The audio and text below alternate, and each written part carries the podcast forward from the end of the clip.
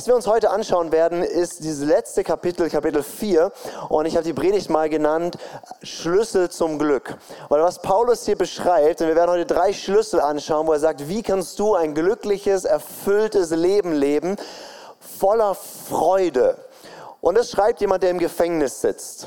Und, und da ist so viel Weisheit, so viel praktische Punkte drin. Und ähm, wenn das für Paulus im ersten Jahrhundert funktioniert hat, ähm, im Gefängnis sitzen, in ganz miserablen Umständen, und er, er sagt, ich habe den Schlüssel oder ich habe die Schlüssel gefunden zu einem freudigen, erfüllten Leben, ähm, dann gilt das auch für deine Situation, ganz egal, ob du gerade in der Villa bist oder auch im gefühlten Gefängnis. Es ist möglich, ein Leben voller Freude zu leben.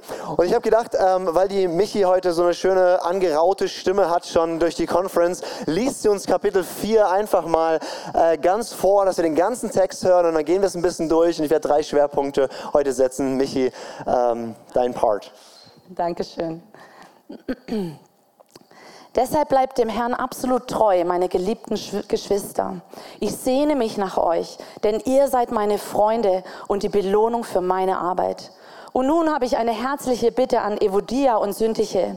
Bitte vertragt euch als Schwestern im Glauben. Und dich, mein treuer Syzykus, bitte ich, den beiden zu helfen. Sie haben ja mit mir zusammen für die Verbreitung der guten Botschaft gekämpft. Auch mit Clemens und meinen anderen Mitarbeitern, deren Namen im Buch des Lebens stehen. Freut euch in Gemeinschaft mit dem Herrn. Ich sage es noch einmal, freut euch. Lasst alle sehen, wie herzlich und freundlich ihr seid. Der Herr kommt bald. Macht euch keine Sorgen, sondern bringt eure Anliegen im Gebet mit Bitte und Danksagung vor Gott. Und sein Frieden, der alles menschliche Denken weit übersteigt, wird euer Innerstes und eure Gedanken beschützen, denn ihr seid ja mit Jesus Christus verbunden. Ansonsten denkt über das nach, meine Geschwister, was wahr, was anständig und gerecht ist. Richtet eure Gedanken auf das Reine, das Liebenswerte und Bewundernswürdige, auf alles, was Auszeichnung und Lob verdient. Und handelt nach dem, was ihr von mir gelehrt und gehört habt und auch was ihr auch auch was ihr auch an mir gesehen habt. Dann wird der Gott des Friedens mit euch sein. Es war mir eine große Freude und ein Geschenk vom Herrn, dass eure Fürsorge mich wieder aufblühen ließ. Ich weiß natürlich, dass ihr immer um mich besorgt wart, aber eine Zeit lang hattet ihr keine Gelegenheit dazu. Ich sage das nicht, weil ich unbedingt etwas gebraucht hätte, denn ich habe gelernt, mit dem zufrieden zu sein, was ich habe. Ich kann in Armut leben und mit Überfluss umgehen. Ich bin in alles eingeweiht. Ich weiß, wie es ist, satt zu sein oder zu hungern. Ich kenne Überfluss und Mangel. Durch den, der mich stark macht, kann ich in allem bestehen. Aber es war sehr lieb von euch, dass ihr an meine Schwierigkeiten Anteil genommen habt. Ihr wisst ja, dass ihr Philippa am Beginn meines Dienstes damals, als ich das Evangelium von Mazedonien aus weitertrug, die einzige Gemeinde war, die mich finanziell unterstützt hat. Schon nach Thessalonich habt ihr mir mehrmals Hilfe zukommen lassen. Nicht, dass ich es auf euer Geld abgesehen hätte. Mir liegt vielmehr daran, dass euer Guthaben reichlich Zinsen trägt. Im Augenblick habe ich alles, was ich brauche. Es ist mehr als genug. Durch das, was Epaphroditus von euch überbracht hat, bin ich reichlich versorgt. Diese Gabe ist wie der Duft eines Opfers, das Gott sehr erfreut. Mein Gott wird euch durch Jesus Christus aus seiner überaus reichen Herrlichkeit alles geben, was ihr braucht. Gott, unserem Vater, gebührt alle Ehre für immer und ewig. Amen. Grüßt alle Gläubigen, alle, die Jesus Christus für sich ausgesondert hat. Es grüßen euch die Brüder, die bei mir sind. Auch alle anderen Gläubigen hier lassen euch grüßen, besonders die, die im kaiserlichen Dienst sind. Die Gnade des Herrn Jesus Christus sei mit euch. Dankeschön. Wir haben jetzt im Laufe der letzten Wochen den gesamten Philipperbrief so vorgelesen und wir müssen uns vorstellen, so war das damals. Also damals war ja nicht so, jeder hat sein Smartphone gehabt und hat in verschiedenen Übersetzungen geguckt, was hat Paulus heute geschrieben, sondern die hatten genau einen Brief und der kam nach Philippi und dann hat sich die Gemeinde getroffen und der Brief wurde vorgelesen laut. Vier Kapitel am Stück und er wurde wahrscheinlich öfters gelesen und dann ist er vielleicht in verschiedene Häuser gewandert und dann haben die da genauer geguckt, was Paulus da geschrieben hat. Aber ihr müsst euch vorstellen, wie cool das ist, wenn Paulus schreibt, nach ein paar Jahren, man hat ihn nicht gesehen, es kommt ein Brief und er, alle versammeln sich und er schreibt, freut euch und so weiter. Oh, so viel Ermutigung und man erfährt etwas davon, wie es ihm geht und so weiter. Und dann stell dir vor, du sitzt in der Gruppe und du heißt Evodia und Syntyche. Habt ihr das mitgekriegt? Also Paulus schreibt einfach an eine Gemeinde und dann sagt er übrigens, also es ist wie, wenn, also genau, wie wenn ihr irgendwie im, im Telegram-Kanal seid vom, vom, vom ICF äh, Freiburg und da kommen dann immer so die Nachrichten durch, was alles so geht und plötzlich schreibt der Liedpastor David Rominger eine Nachricht rein und übrigens Miri und Lukas, vertragt euch. Und Michi helft den beiden dabei. Okay, äh, irgendwie, das ist jetzt so ein bisschen krass, oder? Also, das ist ja vielleicht auch, also was weiß Paulus, er sitzt da im Gefängnis, was mischt er sich da ein, warum macht er das öffentlich? Ja, weil Paulus versteht die Gemeinde als, als eine Familie, als ein Ort der Gemeinschaft, als des Miteinanders, als ein Wir. Er gebraucht ganz oft das Bild von einem Körper, von einem Leib. Und da sagt er, das ist eben keine Privatsache, ob Lukas und Miri sich streiten. Ja, guck, die haben extra einen Platz zwischen sich freigelassen. Ähm, und es ist nicht in Ordnung. Warum? Weil der Konflikt, der da ist, der betrifft alle. Und das ist krass, eine krasse Perspektive von ihm und er konfrontiert das ähm, ziemlich massiv. Ähm, ich schätze, dass sie einen kurzen Herzstillstand hatten, ähm, die, als dieser Brief vorgelesen wurde. Aber dann war auch ein gewisser Druck da, das Ding zu klären. Also das war so ähm, seelsorgerlicher Ansatz von Paulus. Und in diesen Versen kommt raus, aber dass er diese Gemeinde so liebt. Ja, er ist so vom Herzen. Äh, er sagt, ich sehne mich nach euch. Ihr seid meine Freude und ähm, teilt so sein Herz mit. Und dann kommt in Vers 4 und 5 sagt er dieses: Freut euch jeden Tag, dass ihr mit dem Herrn verbunden seid. Ich sage es noch einmal: Freut euch und lasst es alle Menschen sehen, äh, wie ihr voller Freude seid. Und ich weiß nicht, wie es dir geht, wenn dir jemand befiehlt, dich zu freuen. So, freu dich jetzt. Okay, ja, ähm, wie, wie, kann man sich auf Knopfdruck freuen? Paulus sagt, ja, ähm, freut euch im Herrn, freut euch, weil ihr verbunden seid mit Jesus. Und es schreibt aus dem Gefängnis, und der ganze Philippa-Brief kommt immer wieder dieses Thema, das ist wie so ein Refrain, der sich, ach, ich freue mich so und ihr freut euch und freut euch alle. Ja, er ist voller Freude, obwohl seine Umstände absolut bescheiden sind.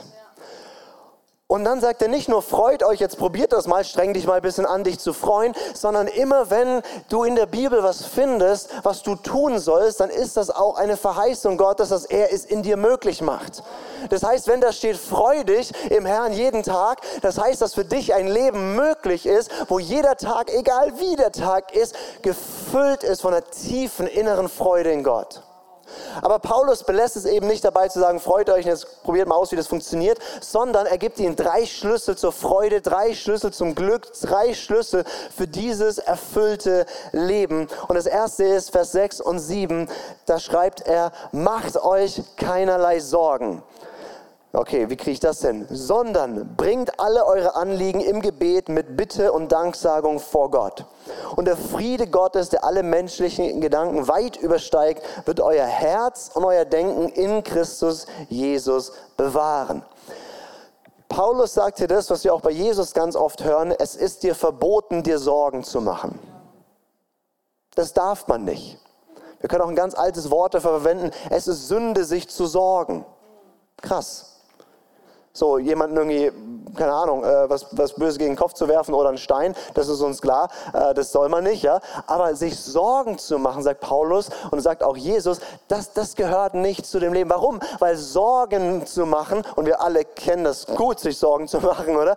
Ähm, bedeutet ja, ich lebe in einem Weltbild, in einem Mindset, dass ich mich um mich selber kümmern muss und es an mir liegt und, und, und, und, und, und ich muss das hinkriegen. Und Paulus sagt, das ist ein falsches Bild. Das ist nicht, wie es funktioniert. Aber du kannst nichts dagegen machen, wenn du in dieser Welt lebst, dass immer wieder Sorgen kommen, oder? Also du hast Sorgen. Also Sorgen bedeutet ja, ich stelle mir irgendwas vor, wie das wohl werden wird und es wird irgendwie schlecht. Oder es gibt eine schwierige Situation und das ist so ein Karussell in meinem Kopf, wo ich die ganze Zeit darüber nachdenke. Und kennst du, kennst du das so, wenn du diese inneren Dialoge führst oder dich manchmal mit Leuten in deinem Kopf unterhältst, was du denen eigentlich gerne und so weiter, wie du das dann klären willst mit deinem Chef oder irgendwas? Ähm, Paulus sagt, es gibt, es gibt einen Weg raus aus diesem Karussell und das Weg ist, wie kannst du dir keinerlei Sorgen machen, wenn doch Sorgen kommen, wenn doch so viel Grund zum Sorgen da ist. Er sagt, bringt eure Anliegen im Gebet, mit Flehen, mit Danksagung vor Gott. Mit anderen Worten, der Weg raus ist nicht zu sagen, ich versuche krampfhaft mich nicht zu sorgen oder ich spalte da irgendeinen Teil meiner Persönlichkeit ab oder irgendwas, sondern ich nehme all das, was mich bewegt und lass es nicht bei mir sondern bring es dem, der sich kümmert. Und das, was Paulus sagt, es ist eine frohe Botschaft, nicht ein harter, ein harter Appell, du darfst dich nicht sorgen, sondern es ist eine frohe Botschaft von, da ist jemand, der ist besorgt um dich. Das ist Jesus, der kümmert sich um dich. Aber du musst es ihm abgeben, weil wenn du es für dich behältst und dich sorgst und in deinem Gedankenkarussell dich darum drehst und wie das werden soll und überhaupt und ich weiß gar nicht mit dem Job oder mit dem Geld oder mit der Frau oder mit dem was auch immer, ähm, dann bleibt das bei mir und es ist sehr schwierig, voller Freude zu sein. Äh, am Sonntag geht es dann eine Weile, aber ähm, wenn man wenn man innerlich aufgefressen ist von diesen negativen Gedanken. Und deswegen sagt Paulus nicht, versuch irgendwie gegen die Gedanken anzukämpfen, sondern nimm sie und bring sie zu Gott, weil der nimmt sie ernst. Und das finde ich ehrlich gesagt immer wieder erstaunlich.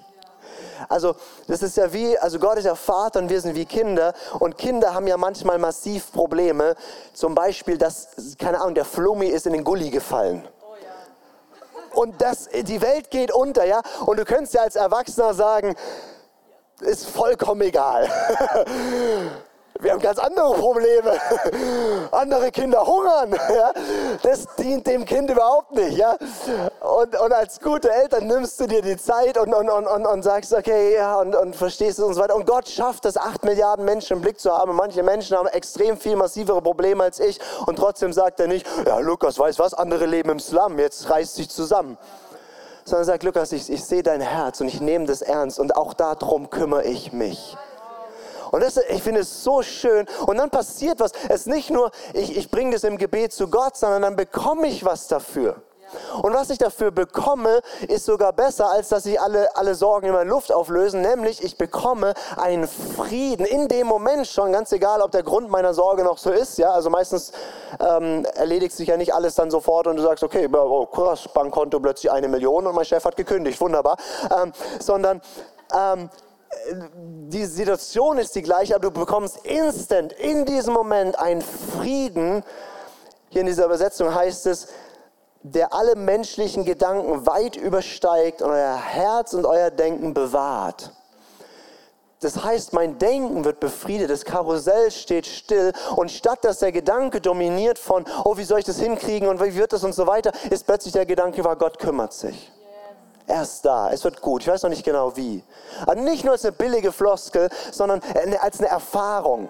Das ist ja manchmal nervig, wenn du Probleme hast und nette Christen kommen zu dir und sagen dir irgendwie so nette biblische Floskeln und sagen dir, ja, brauchst du und so. Und, und du merkst so, Alter, das geht mir so. Ja. Aber wenn es eine Erfahrung ist, weil du es ihm gebracht hast und plötzlich ist es, merkst du, oh, da ist ein Friede da.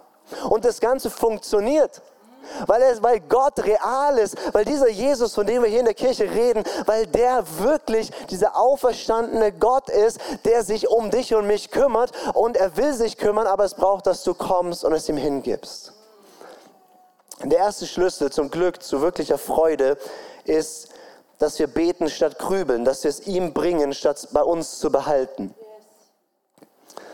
Und Paulus geht dann weiter und sagt aber, lassen Sie nur da stehen bleiben, wo wir Sorgen haben und das dann vor Gott zu bringen und unsere Anliegen dahin zu, hinzubringen, sondern er sagt dann, es geht noch, noch, noch, noch ein bisschen tiefer. Er sagt, übrigens, ähm, denkt über das nach. Oh, meine Stimme hört auch auf.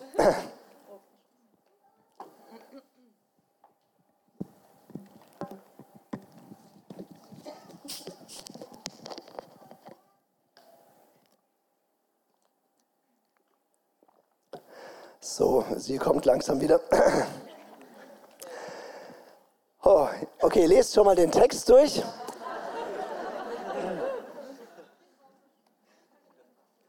Ich war nicht bei Jake Hamilton, ich war auf einer Hochzeit.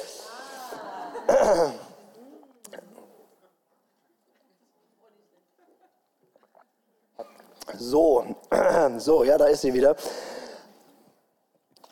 Paulus sagt, Ansonsten denkt über das nach, meine Geschwister, was wahr, was anständig und gerecht ist.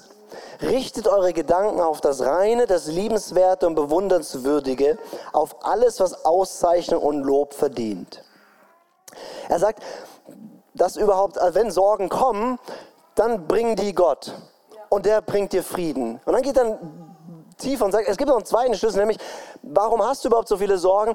Vielleicht, weil du noch nicht gelernt hast, deine Gedanken auf das zu richten, was dich aufbaut, was dich erfüllt, was dir Kraft gibt. Und dann, dann nennt er ein paar Sachen und ähm, das ist ganz spannend, wenn man sich die Wörter anguckt, was das alles so bedeutet. Wir haben jetzt nicht die Zeit, alles genau durchzugehen, aber wir sollen über das nachdenken, was wahr ist, was anständig ist, ein schönes Wort, was gerecht ist, was rein ist, was liebenswert, was bewundernswert ist, alles, was Anerkennung und Lob verdient. Darüber sollst du nachdenken. Und wenn wir jetzt mal dein und mein Hirn scannen könnten und 24 Stunden mal beobachten könnten und dann diesen Filter ansetzen, wie viel davon, was wir denken, ist wahr, anständig und gerecht? Wie viel ist liebenswert, bewundernswert und wie viel von dem, was ich denke, verdient Lob und Anerkennung?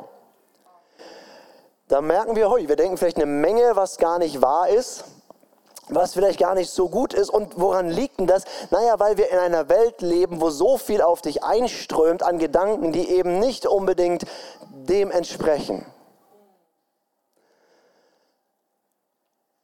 Und Paulus spricht immer wieder in seinen Briefen über, über das Denken. Und er sagt, Denk, das Denken ist ein Schlüssel. Wir dürfen den Verstand niemals abwerten und sagen, im Glauben geht es irgendwie darum, dass du es so fühlst und der Verstand ist unwichtig. Nee, Jesus hat schon gesagt, das größte Gebot ist, Gott zu lieben mit ganzem Herzen, mit ganzem Verstand, mit all deiner Kraft. Das heißt, Gott mit meinem Denken lieben ist Teil der Nachfolge Jesus, also wenn ich Jesus nachfolge mein Denken ihm zu bringen und zu sagen, Gott, ich möchte dich mit meinem Denken lieben. Und Paulus sagt in Römer, wir müssen, wir müssen unser Denken muss, muss erneuert werden, weil wir nicht gelernt haben, so zu denken, wie Jesus denkt. Das hatten wir in Philippa 2 schon, oder? Ähm, Philippa 2 ist es, denkt so wie Jesus, nämlich der denkt vom anderen höher als sich selbst und dient allen anderen. Ah ja, das ist auch immer, was ich denke. Wenn ich in den Raum komme, denke ich immer nur an alle anderen und, und, und, und ich bin nie bei mir und in meiner Ehe geht es immer nur dem anderen zu dienen und ich bin immer ganz selbstlos und so, das ist so, so denke ich immer. Ja, du noch nicht? Ah ja. Nee, ich, ich merke, in meinem Denken ist noch so viel ganz anders, wie Jesus denkt. Und deswegen brauchen wir Veränderungen in unserem Denken. Und Paulus sagt in, in, in 2. Korinther 10, sagt er mal, dass in unserem Denken können wie so Gedankenfestungen, wie so Burgen etabliert werden und die hindern uns manchmal darin zu sehen, wie Gott ist. Und er benutzt da dieses Bild von, dass sich in unserem, in unserem Kopf, in unserem Hirn wie Festungen bilden. Und das ist interessant, weil die Hirnforschung das ja heute auch sagt, dass dein Gehirn ja nicht irgendwie statisch ist, sondern dass sich dein Gehirn ja wie ein Muskel entwickelt. Und je nachdem, was du die ganze Zeit denkst, entwickelt sich dein Gehirn. Und wenn du in eine bewusste Richtung immer gedacht hast, dann denkst du in diese Richtung und dann ist es wie, diese Synapsen werden eine Autobahn und das ist der normalste Gedanke. Von, ähm, der normalste Gedanke von, äh, mein Kontostand ist niedrig ist, oh Gott, wie soll ich das hinkriegen? Und, und, und Panik bricht aus. Wenn das ein, Pattern ist, wie wir denken, dann, dann, dann, dann ist das so, dann ist das normal und es kostet dich keine Anstrengung, dich dann Sorgen zu machen, zu deiner Freundin zu gehen und zu sagen, wie soll denn das und so weiter. Und was Paulus sagt ist, wir müssen unsere Gedanken bewusst richten auf das andere. Müssen unser, unser Hirn trainieren, damit wir neue Pfade dort entwickeln. Und ich, ich finde es das toll, dass, dass äh, die Hirnforschung heute das sagt, was Paulus schon gesagt hat. Ähm, ich ich liebe es auch immer, wenn, wenn, wenn so diese, diese TED-Talk, positiven Motivationssprecher, die da auf so Bühnen rumspringen, dann immer kommen und, und, und so tun, als hätten sie das Neueste und Mindset, ja, dein Mindset ist entscheidend, ja. Und Alter, ich krieg so einen Hals und dann denke ich so, Alter, in dem alten Buch steht's schon. Und, sorry, das war jetzt, das heißt, wir müssen, um ein Leben in Freude zu haben, sollten wir uns mit den Dingen beschäftigen, die gut sind, die wahr sind, die uns auf das ausrichten, was Gott gemäß ist. Aber da geht es nicht nur darum, dass du den ganzen Tag über Bibelstellen nachdenkst, das kann auch helfen. Ähm, es geht einfach darum, auch, auch, auch Paulus benutzt ja gar keine so fromme Sprache, so einfach Dinge, die in der Schöpfung, in der Welt gut sind. Und wenn wir ehrlich sind, ist so das Ganze, oh, es gibt noch eine zweite Celebration heute.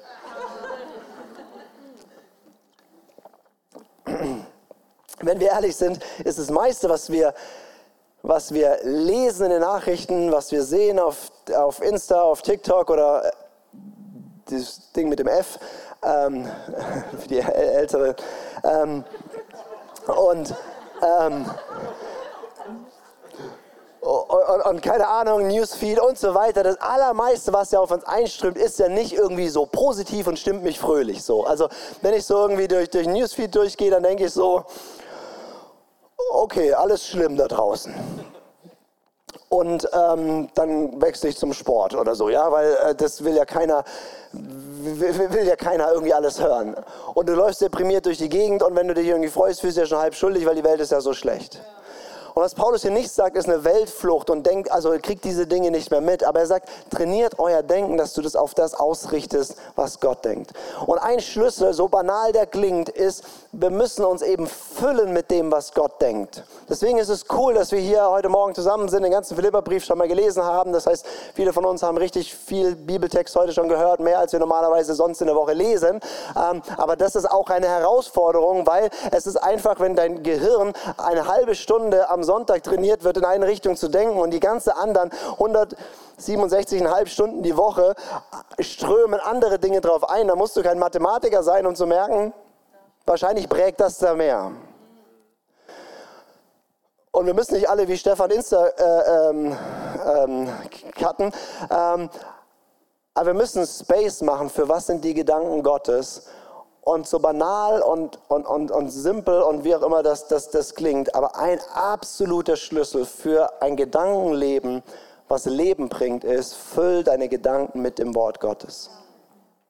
Und und ähm, es ist, es ist so simpel, in der ganzen Bibel steht es drin, glücklich der Mensch, der nachsinnt, der nachdenkt, der meditiert, der voll ist in seinem Kopf über das Wort Gottes. Der ist wie ein Baum gepflanzt an Wasserbächen, ja, wenn alles andere dürre ist, du blühst, ja, bringst Frucht zu deiner Zeit, in allem hast du Erfolg. Es ist so simpel, nimm dieses dicke alte Buch und fang an, dich damit zu füllen, es zu lesen und dann darüber nachzudenken.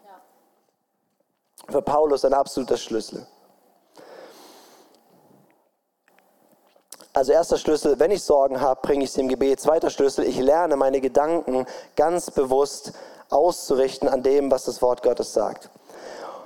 Und dann kommt Paulus zum eigentlichen Grund seines Briefes und ähm, schreibt so schön, es war mir eine große Freude und ein Geschenk vom Herrn, dass eure Fürsorge für mich wieder aufgeblüht ist. Ich weiß natürlich, dass ihr immer um mich besorgt wart, aber eine Zeit lang hattet ihr keine Gelegenheit dazu. Ich sage das nicht, weil ich unbedingt etwas gebraucht hätte warte mal ganz kurz. Paulus, du warst im Gefängnis. Du hattest nichts zu essen, du hattest keine neuen Klamotten mehr, du warst völlig am Ende, du warst quasi am Verhungern. Und wir haben dir jetzt richtig Geld geschickt und so weiter. Und, und Epaphroditus hat da alles besorgt für dich und war noch bei, bei Edeka und so und hat alles dir gebracht, was du brauchst. Und jetzt sagst du Danke und sagst, aber gebraucht hätte ich es nicht. Ist nett, aber, aber, aber, aber, und ich liebe das, er, er, er ist dankbar, aber er ist nicht abhängig. Und, und dann erklärt er warum, und das ist der dritte Schlüssel zu einem absolut erfüllten, glücklichen, freudigen Leben. Er sagt, denn ich habe gelernt, mit dem zufrieden zu sein, was ich habe. Ich kann in Armut leben und mit Überfluss umgehen. Ich bin in alles eingeweiht. Ich weiß, wie es ist, satt zu sein oder zu hungern. Ich kenne Überfluss und Mangel. Durch den, der mich stark macht, kann ich in allem bestehen. Dieser Vers ist einer der meistzitiertsten Verse, ja, einer der berühmten Kaffeetassenverse. Ähm, alles vermag ich in dem, der mich kräftigt. Ja. Und, und das ist eine herrliche Verheißung, aber wird dann für alles gebraucht. Ja. Also also keine Ahnung, alles vermag ich in dem, der mich kräftigt. Ich werde diese Prüfung schaffen. Alles vermag ich in dem, der mich kräftigt. Ich werde was auch immer. Und das, irgendwo stimmt es ja auch, dass Jesus uns in allem hilft. Aber der Punkt, wo dieser Text steht, ist, zu was befähigt dich die Beziehung mit Jesus? Die Beziehung mit Jesus befähigt dich, in allem zufrieden zu sein, freudig zu sein. Egal, ob du Mangel hast oder Überfluss. Das Evangelium ist nicht, Gott ist ein Flaschengeist, den du ab und zu rausholen kannst und wenn du Probleme hast, dann versorgt er dich und versorgen bedeutet, du hast immer genug, was du denkst, was genug ist. Nee, das Evangelium ist viel besser. Das Evangelium ist, egal wie viel du hast, es ist genug, weil er ist da. Und das ist ein Riesenunterschied. Und Paulus spricht hier nicht von Mangel im Sinne von, keine Ahnung, Datenvolumen aufgebraucht, sondern der hat gehungert, der hatte, der, also dem ging es richtig miserabel. Er sagt, ich bin eingeweiht. Er benutzt ein recht starkes Wort, äh, ähm, wo er nicht nur, ich habe das einmal erlebt, sondern, sondern der hat das wirklich erfahren. Und er sagt, ich kenne mich damit richtig gut aus, zu hungern und arm zu sein und Mangel zu haben. Aber ich habe gelernt, in dem Mangel, in dem Hungern, in dem, dass es mir miserabel geht, körperlich ganz schlecht geht, glücklich zu sein, zufrieden zu sein. Warum alles vermag ich durch den, der mich kräftigt. In Jesus ist genug. Und dann sagt er interessanterweise, ich kenne auch das andere, ich kenne auch den Überfluss. Ich kenne auch zu viel zu haben. Also Überfluss heißt ja, ich habe mehr als genug. Und er sagt, und mittlerweile schaffe ich sogar das. Und es ist so, ja, wie, ist ja irgendwie nicht schwierig, zufrieden zu sein, wenn man viel hat. Wirklich? Wirklich? Also ich kenne ganz wenig Menschen, die irgendwie mit dem zufrieden sind, was sie haben, sondern eigentlich denkst du immer, also wenn ich das dann hätte. Das ganze Leben ist so aufgebaut, oder?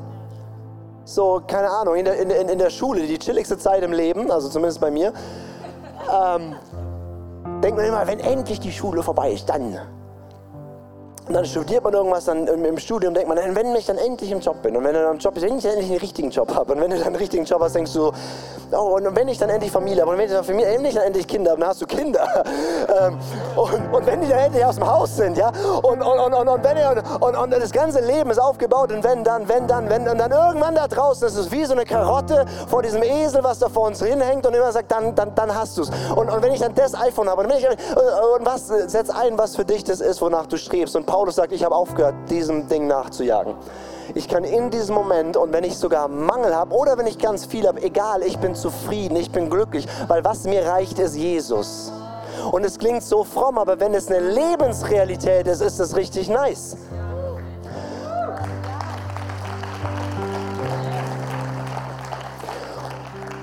Und deswegen kann er sagen, also danke, dass ihr mir das zu essen gebracht habt und so weiter. Ich, jetzt habe ich mehr als genug. Ähm, aber es wäre auch okay gewesen ohne. Und das ist so krass, weil das ist so eine viel tiefere, frohe Botschaft als, okay, da ist ein Gott, der gibt dir immer alles, was du brauchst. Da ist ein Gott, der sagt, der ist alles, was du brauchst. Und den zu kennen, da ist Frieden drin, da ist Freude drin.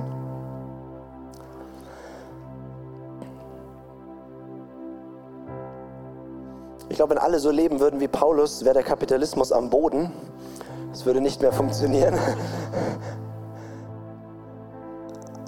Aber der, der, der Todfeind von dieser Genügsamkeit, von dieser Freude, von dieser Zufriedenheit ist, dass du nach links und rechts guckst und denkst, ja, aber der hat da mehr oder der kann das besser.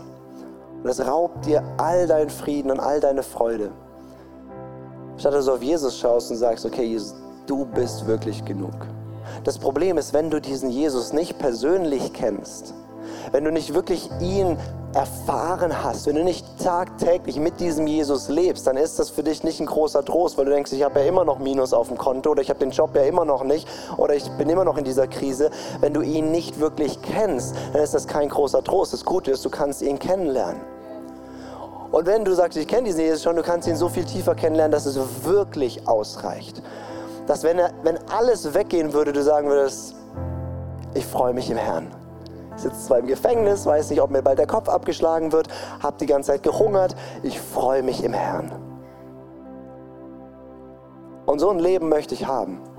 Und das heißt nicht, ich muss mich nach Mangel ausstrecken, das heißt auch, ich muss mich nicht nach Überfluss ausstrecken, ich muss mich nach ihm ausstrecken.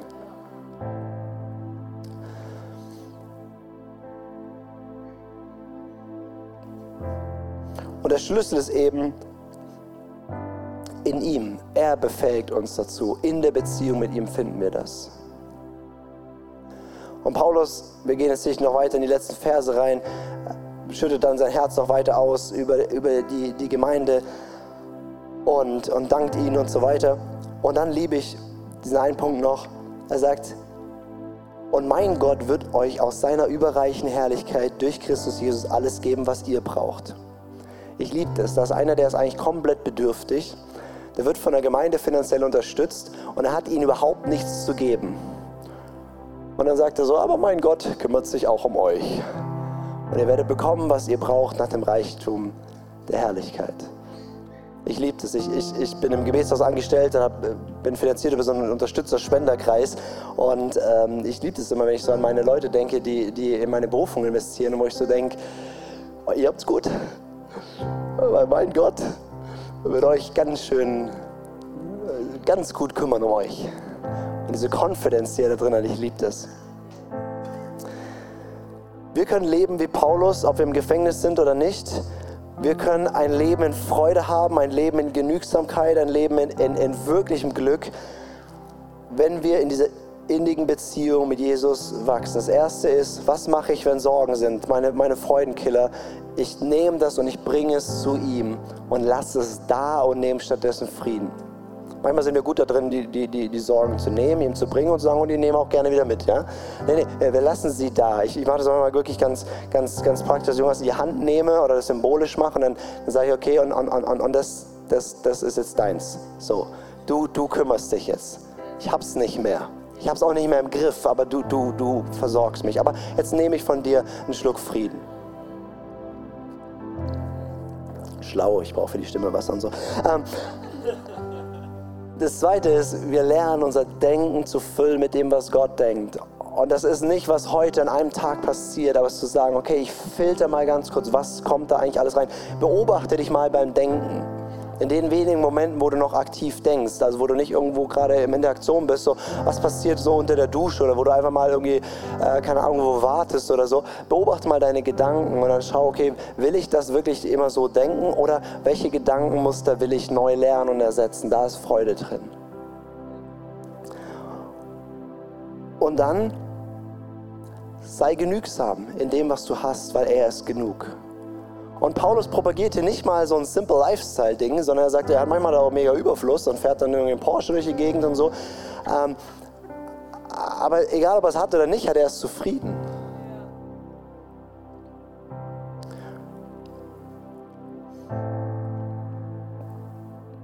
Ich möchte gerne mit uns noch beten. Vielleicht stehen wir noch mal auf. Ihr saßt eine ganze Weile jetzt.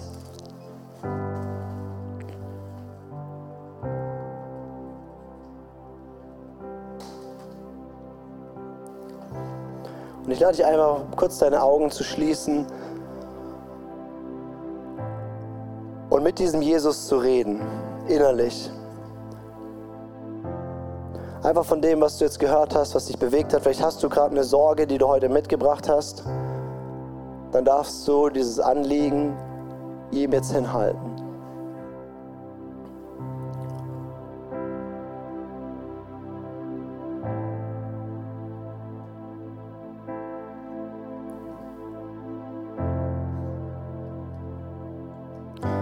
Lass es wirklich los bei ihm. Und lass dich füllen mit einem Frieden, der deine Gedanken jetzt zur Ruhe bringt. Der Gott des Friedens wird mit dir sein, sagt Paulus.